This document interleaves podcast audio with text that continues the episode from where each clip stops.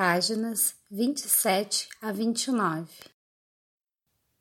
Existe mesmo um Deus? Voltei para falar com você e abordar vários problemas com os quais as pessoas na Terra devem lidar. Faço isto através da mente de meu canal. Aqueles de vocês que efetivamente abraçaram a verdade contida em minhas cartas e que tentam governar suas vidas diárias por meio desta profunda compreensão dos segredos da criação, têm encontrado um grande alívio para suas dificuldades.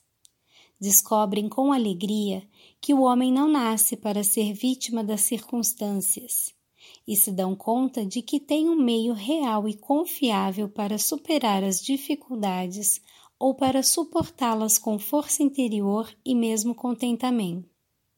Qual é este meio? É a fonte de todo ser. Não é o tipo de Deus Jeová descrito na Bíblia, mas a luz universal do ser que é vivida pelos verdadeiros místicos. Com o passar do tempo, as pessoas que desejam se aprofundar na verdade espiritual, não na religião, descobrem que têm uma capacidade natural para o misticismo. Quando isto ocorre, tais pessoas não perguntam mais: existe mesmo um Deus?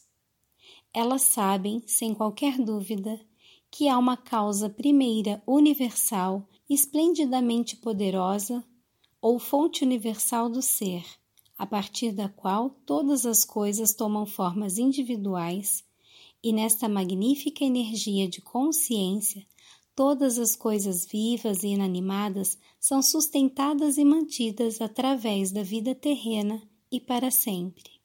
Você pode captar o quão maravilhoso e emocionante e que elevação para o espírito é descobrir que, na verdade, você não é uma alma sobrecarregada, vítima das circunstâncias, surgida para estar atolada na situação em que nasceu ou no buraco no qual caiu nos anos seguintes